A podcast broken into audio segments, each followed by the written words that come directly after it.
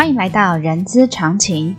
人资常情是社团法人中华人力资源管理协会的 Podcast 频道，在这里我们可以聊人资、听故事，知道人资的疑难杂症，让人资常情解惑你的人之常情。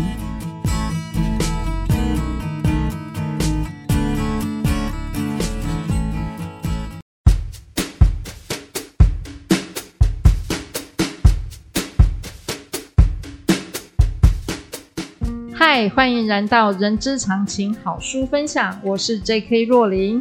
这个节目呢，希望能透过多元的好书，从中获得作者在多年实务的经验哦，然后在分享的潜移默化中，将这些经验呢，能够来解决我们在人资或者是在职场上的一些疑难杂症哦。好，各位听众朋友，今天呢，我要来分享这本好书，叫做《打造韧性》哦。呃，打造韧性数位转型与企业传承的不断在合理化路径哦，是由黄俊尧博士、黄成峰先生及杨树荣先生共同合著的作品。然后今天非常开心呢，我们邀请到黄俊尧博士来跟我们说说这一本书哦。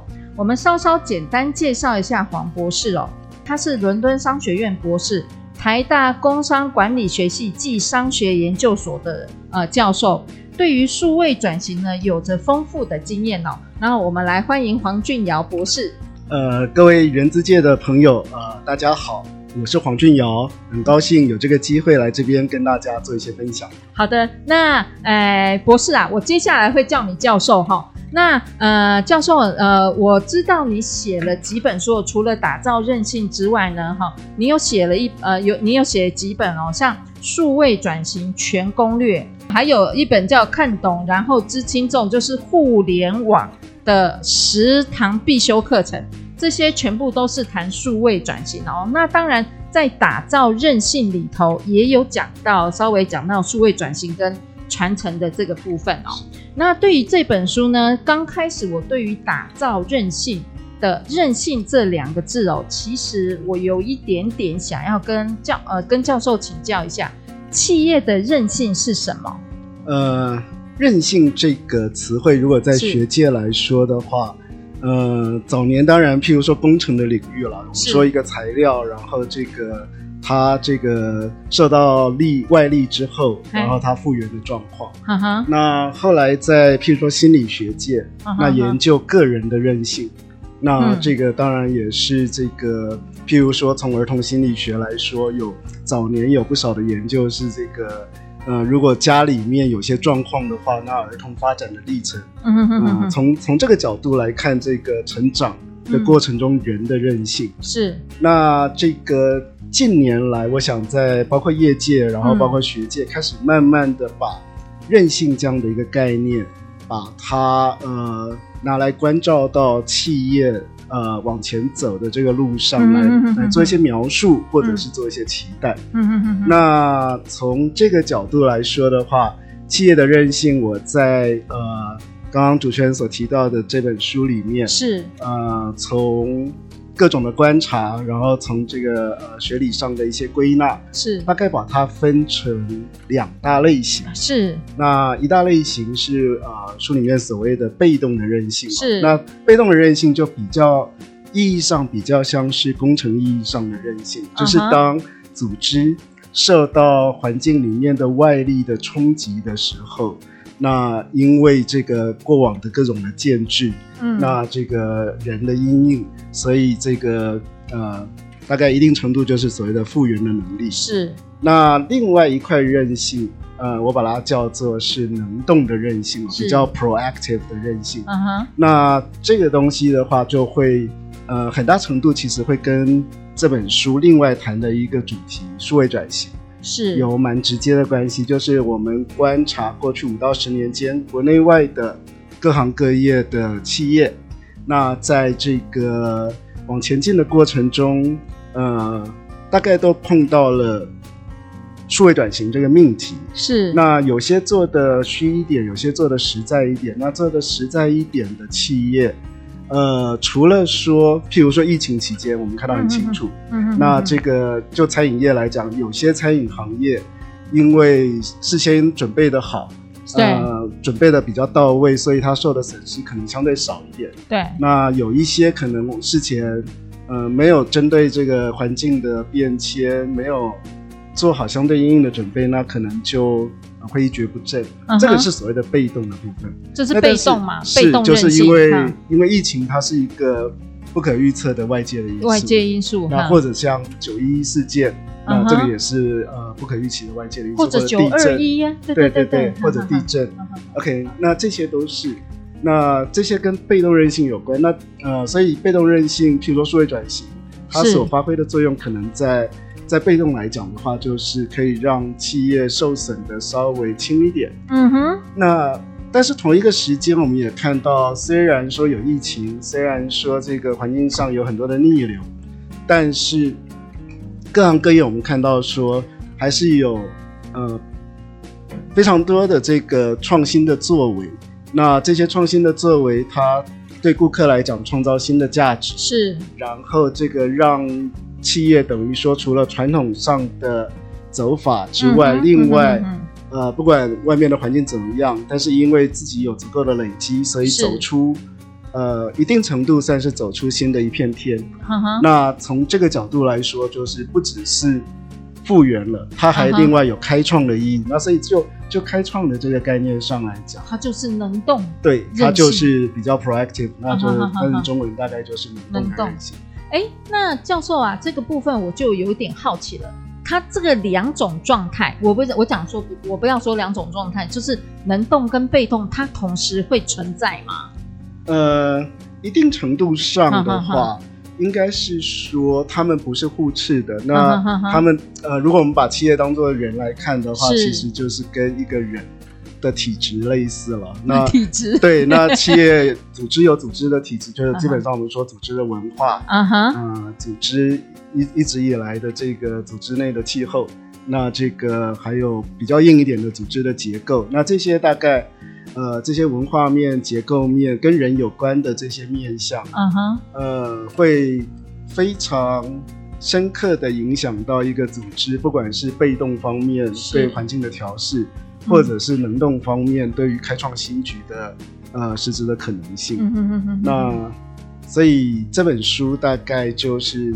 锁着这个刚刚所说的韧性的概念是，然后就过去这么多年来的观察，就、嗯、呃，企业组织来讲的话，当下如果谈韧性的话，呃，我把它分成一个是事情，一个是人。人对。那事情最大的一个命题啊、呃、是数位转型。是。那人方面的话。呃，在各个层次上的传承，是它就变成是一个很重要的人的议题，而且这两件事不是独立的，嗯，就是这个人跟事，呃，传承跟数位转型，就是实际的观察上来讲，嗯，其实他们是互为因果、互相交织的。嗯哼，哎，那刚才教授有提到，就是人跟事嘛，哈，是。那呃，这本书的有架构，我我这样看嘛，哈，我不知道我这样解读对不对？我看这本书有三大主轴，一个叫数位转型，一个叫数据能耐，是。好，这个数据能耐，呃，小的才疏学浅，这是我第一次看到数据能耐这四个字，我觉得很有趣。然后再来是企业传承哦。然后是用数据能耐，呃，能耐，也就第四章这本书的第一百四十七页，是啊、呃，它是桥接人人跟事，这是我看这本书我的感受是桥接人跟事的一个桥梁哦。那也就是说，呃，就是数位转型跟企业呃传承，也就是桥接了，呃，就是用数据能耐去桥接数位转型跟企业传承。但是我很好奇的是。数位到传承这件事情怎么落地啊？是啊，呃，我先从概念谈起，是是，就是刚刚主持人啊，谢谢主持人啊，真的看台戏。那的确，这个书的设计，然后这个应该说整个的发想，的确就是主主持人刚刚所说的这个脉络。因为我们先从刚刚讲的事情啊，就是这个企业现在碰到的这个大事情。数位转型，数位转型是。那今天不管是零售，不管是金融，不管是制造，乃至于媒体，大概谈数位转型，最后是为了什么？那呃，你可能花了很多的资源，做了很多的事情，然后这个组织跟着做了很多的变动。那就我所意识到最精简的讲法，其实是帮企业做长眼的事情。长眼，嗯嗯，长眼的话，这、嗯、这个东西就会连接到数据了，嗯、因为呃，在书里面大家有提到，嗯、那这个呃。日本有一个这个综合研究所，那他们在谈这个数位时代发展，是，然后他就啊、呃、把这个时代叫做是这个数据的寒武纪。那寒武纪，我我我花一两分钟讲这件事情，大概会比较清楚。就是它在地球发展的四五亿年前，是是，有一段时间，呃，很短的几千万年间，地球上第一次出现一种生物，嗯，是这个长了眼睛的生物。嗯哼哼，那。长了眼睛的生物出现之后，那这个生生态的江湖里面，就跟人的江湖一样了，就一定会出现一件事情，就是长眼的开始吃不长眼。物竞天择一定是这样子。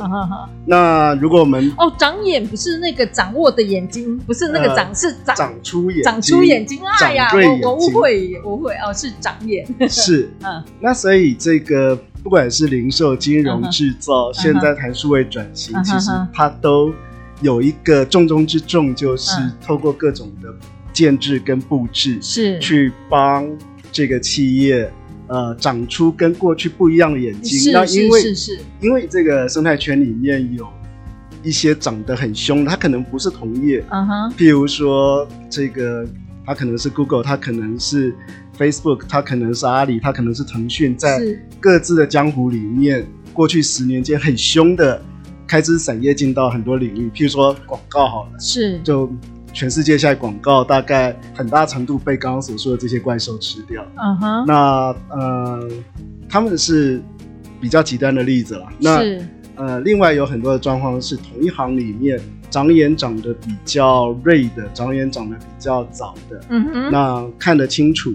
那做的细，那当然就会有所谓的竞争的优势。是，对，对，对，对。那长时间来说的话，嗯、就同业里面的竞争那个高下也会因为这件事情有一个很大的不同。所以，嗯、呃，最简单来讲，数位转型其实是最起码你会希望说让企业立于不败，在竞争的这个环节里面。是、嗯。那这个好一点的话，这个长眼长得比同业在。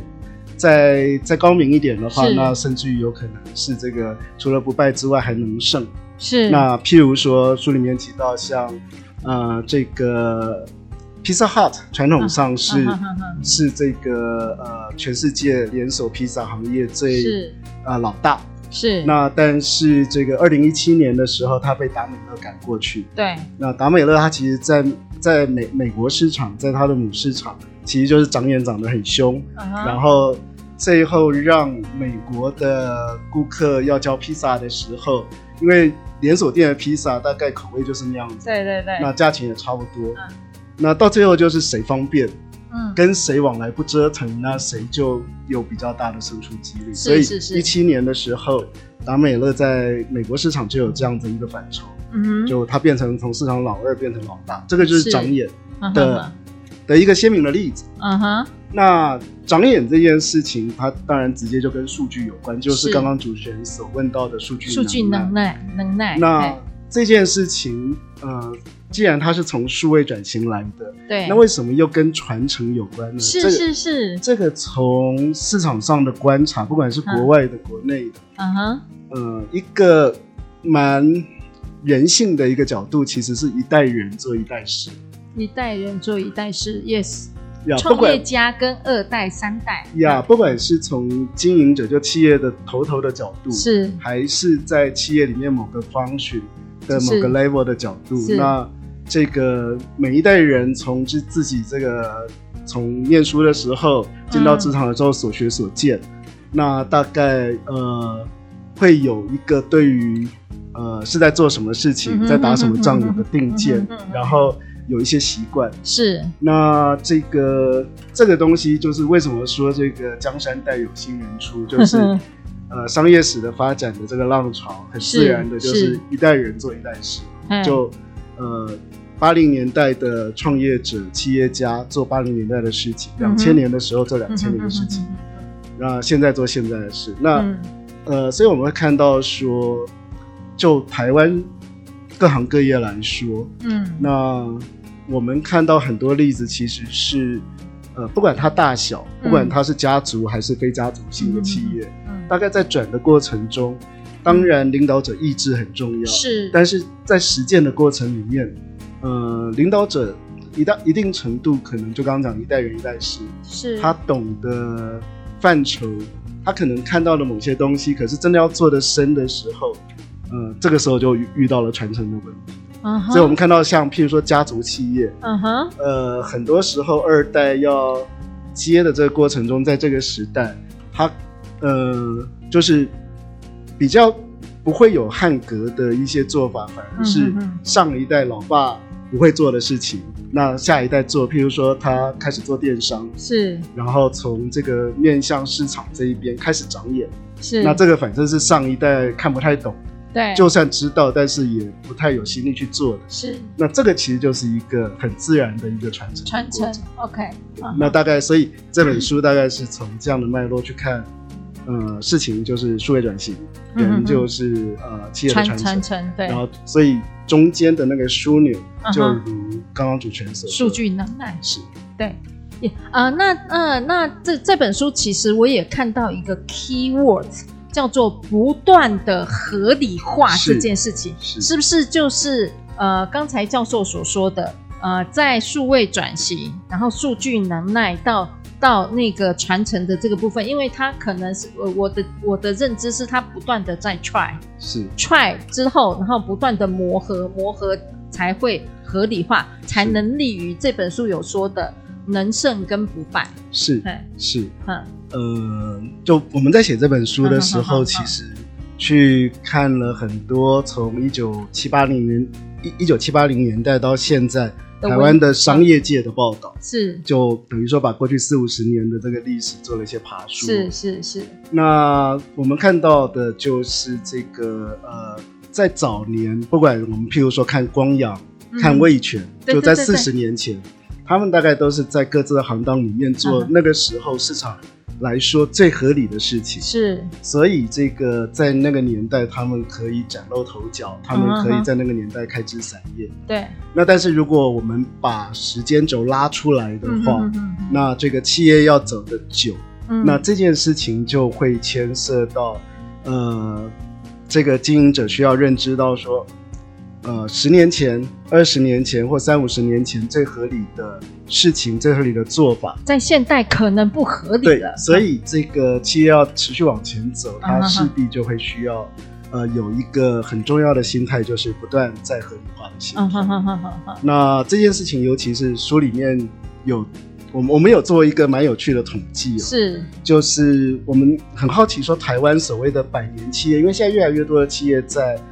在谈说，呃，开始有这样的想象，望向百年企业。对，那台湾除了一些小规模的，它可能是做做糕饼、做香油的这种铺子之外，大概还没有真的有规模的百年企业。嗯嗯嗯，那我们做了一个统计，在呃台湾证券交易所上市的，到两年前为止，大概一千家左右的企业，平均的年龄大概三十六。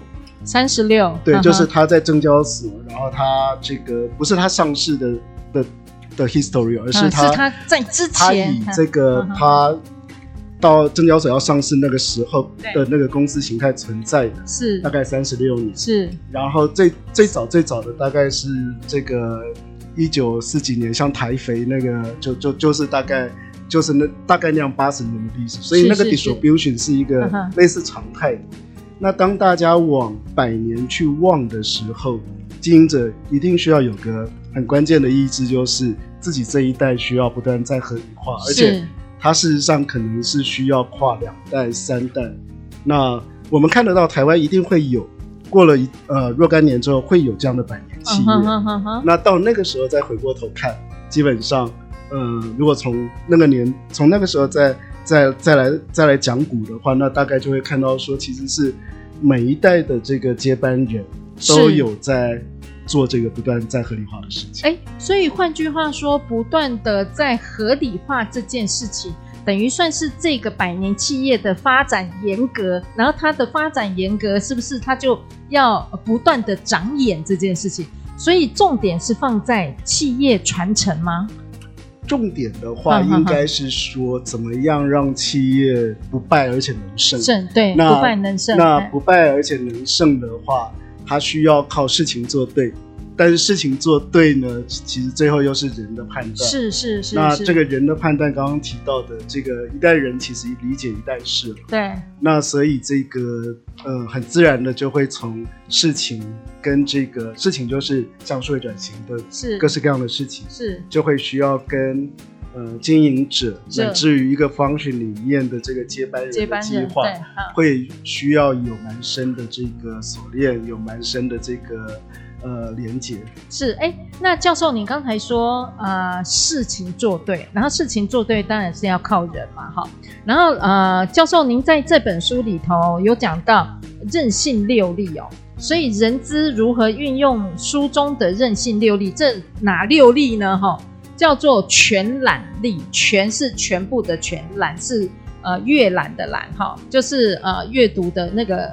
广那个那个那个叫怎么讲？博览好，博览会的那个览全览力，一个叫连结力，一个叫穿越力，跟更新力，还有开创力跟警惕力哦。那呃，既然是人，然后讲到人，那 HR 就当仁不让跳出来嘛。那那那个人资该怎么样运用这个六大力来协助企业主去做好刚才所说的？数位转型，然后数据能耐，然后最后的企业传承，是，嗨，呃，我想谢谢主持人提到，就是我们最后收敛到这六呃韧性，所谓的任性六力，韧性六力，那的确就就人资的这样的角色，是，我觉得很关键的是提醒啊，提醒企业主，提醒经营者，呃，不要只看眼下，嗯哼，那这个当然这个是老板。多数老板其实也有这个要做长、要看久的这个心智，是是是。那但是有些时候这个当局者，嗯，那所以这个呃，像刚刚呃主持人所提到的那几例里面，我就举、嗯、呃穿越这个例子。好，穿越穿越这个感觉到有点悬，有点像哆啦 A 梦的任意门这样子，时空穿越。是。那这件事情是就如刚刚所说的，就是我们看过去四五十年的这个。台湾的商业的发展，工商业的发展，你会看到其实有很多东西，它其实是不断出现。是，譬如说现在我们谈 AI，早几年谈大数据，那这个如果在制造供应链的场景，其实它会连接到工业四点零这样的想象。是，那工业四点零这件事情走了这么多年之后，其实你会看到说，它跟台湾一九八零年代其实就有一波。自动化的浪潮。是，当然技术上很不一样，但是它的 pattern 其实蛮像的，就是呃，有些有些企业呢是玩真的，是做实的，那有些企业是呃，它跟风，然后这个可能它技术上很在乎，可是它忽略了最关键的管理的问题、人的问题，所以难以持续下去。是，那所以这个我想，人资在国外有些。呃，有些学者其实在呼吁说，这个企业应该要有学习长，学习长。CLO。那人资大概在很多时候其实蛮合适，不管是自己扮演这个角色，或者是去 promote 这样子的一个概念，就是，是如果帮着经营者、帮着这个企业决策的人看到说，这个市场上流行的东西，流行归流行了，但是这个。真的要做的话，譬如说，如果意识到说现在谈数位转型，其实就是应该把眼睛长清楚。是，那他会需要花很多功夫，可能不同行业、uh -huh. 不同形态的地基需要去挖。是是，是。那这样子的事情的话，就是呃，做一个相对重要的提醒。那这个是我所谓的穿越力，就是你已经看到很多过去历史上的教训。Uh -huh. 那这个就 longitudinally 的来看，uh 其实可以看到。不让企业去犯到过去的企业犯过的这个一些错误，是是。那呃，又譬如说更新力，嗯嗯，嗯、呃，更新力这个书里面有提到一个英国的作家，嗯，他就提到说，呃，我们人很人性的会把自己呃小时候的状态当做是这个世界应该要有的状态，所以就是我们大家大概十五到三十五岁做这一段。成长的过程，这个年轻的时候，看到什么样就觉得世界就是那个样子。对，三十五岁以后呢，才出现的事物呢，这个通常会比较隔一层，是会觉得比较好像不是自己的世界。对，那这个这个东西的话，就跟这个这里所提到的更新力哦，那我想 HR 在一个企业里面蛮关键的是，嗯，呃，当然 HR 自己要。自己突破这个这个盲点了，就是，是。呃，如果是三十年前、二十年前入行的 HR，那个时候有那时候的挑战，是。当下有当下的挑战。那，嗯，呃，刚刚说学习长知道自己学嘛，自 己自己自己学，自己需要这个，既然是一个桥梁，是一个企业里面关键的提醒的角色的话，那甚至于侧重的角色的话，那这个自我更新，然后，呃，有了自我更新之后，再帮着企业。去穿越，呃、去 去这个试着帮着企业在人上面，对，呃，这个有合相对合适的安排。那我们看到，像书里面也提到，西方有一些企业，他们在数学转型的过程中，甚至有所谓的反向的师徒制。反向师徒的，就我们哦，年轻人当年长者的老师呀。Yeah, yeah, 那这个东西在我们我们的文化里面不一定行得通了，是，但是譬如说国外有这样的例子。那它其实就是一个更新力的展现。嗯哼，哎，呃，教授，您刚才讲的，我现在学数位都跟我们年轻小妹妹学嘞。是。那但是在企业里面，这个东西有没有可能制度化？嗯。那在呃，包括这个就就人资的从招募到这个、嗯、这个这个一连串的环节，是不是能把呃包括更新，包括跟外界的连接，包括开创，嗯、那这个然后。包括这个进来的人，他可以帮企业把雷达荧幕打开，打开一点，看得广一点，看得远一点。那这些大概在这个时代都是蛮关键。哇，哎，那教授，我听你这样讲啊，我就突然有一个呃想法哈，这个想法是不在房纲里头的。这六例是不是就会后面串到所谓的终极目标目目标，叫做不断的在合理化？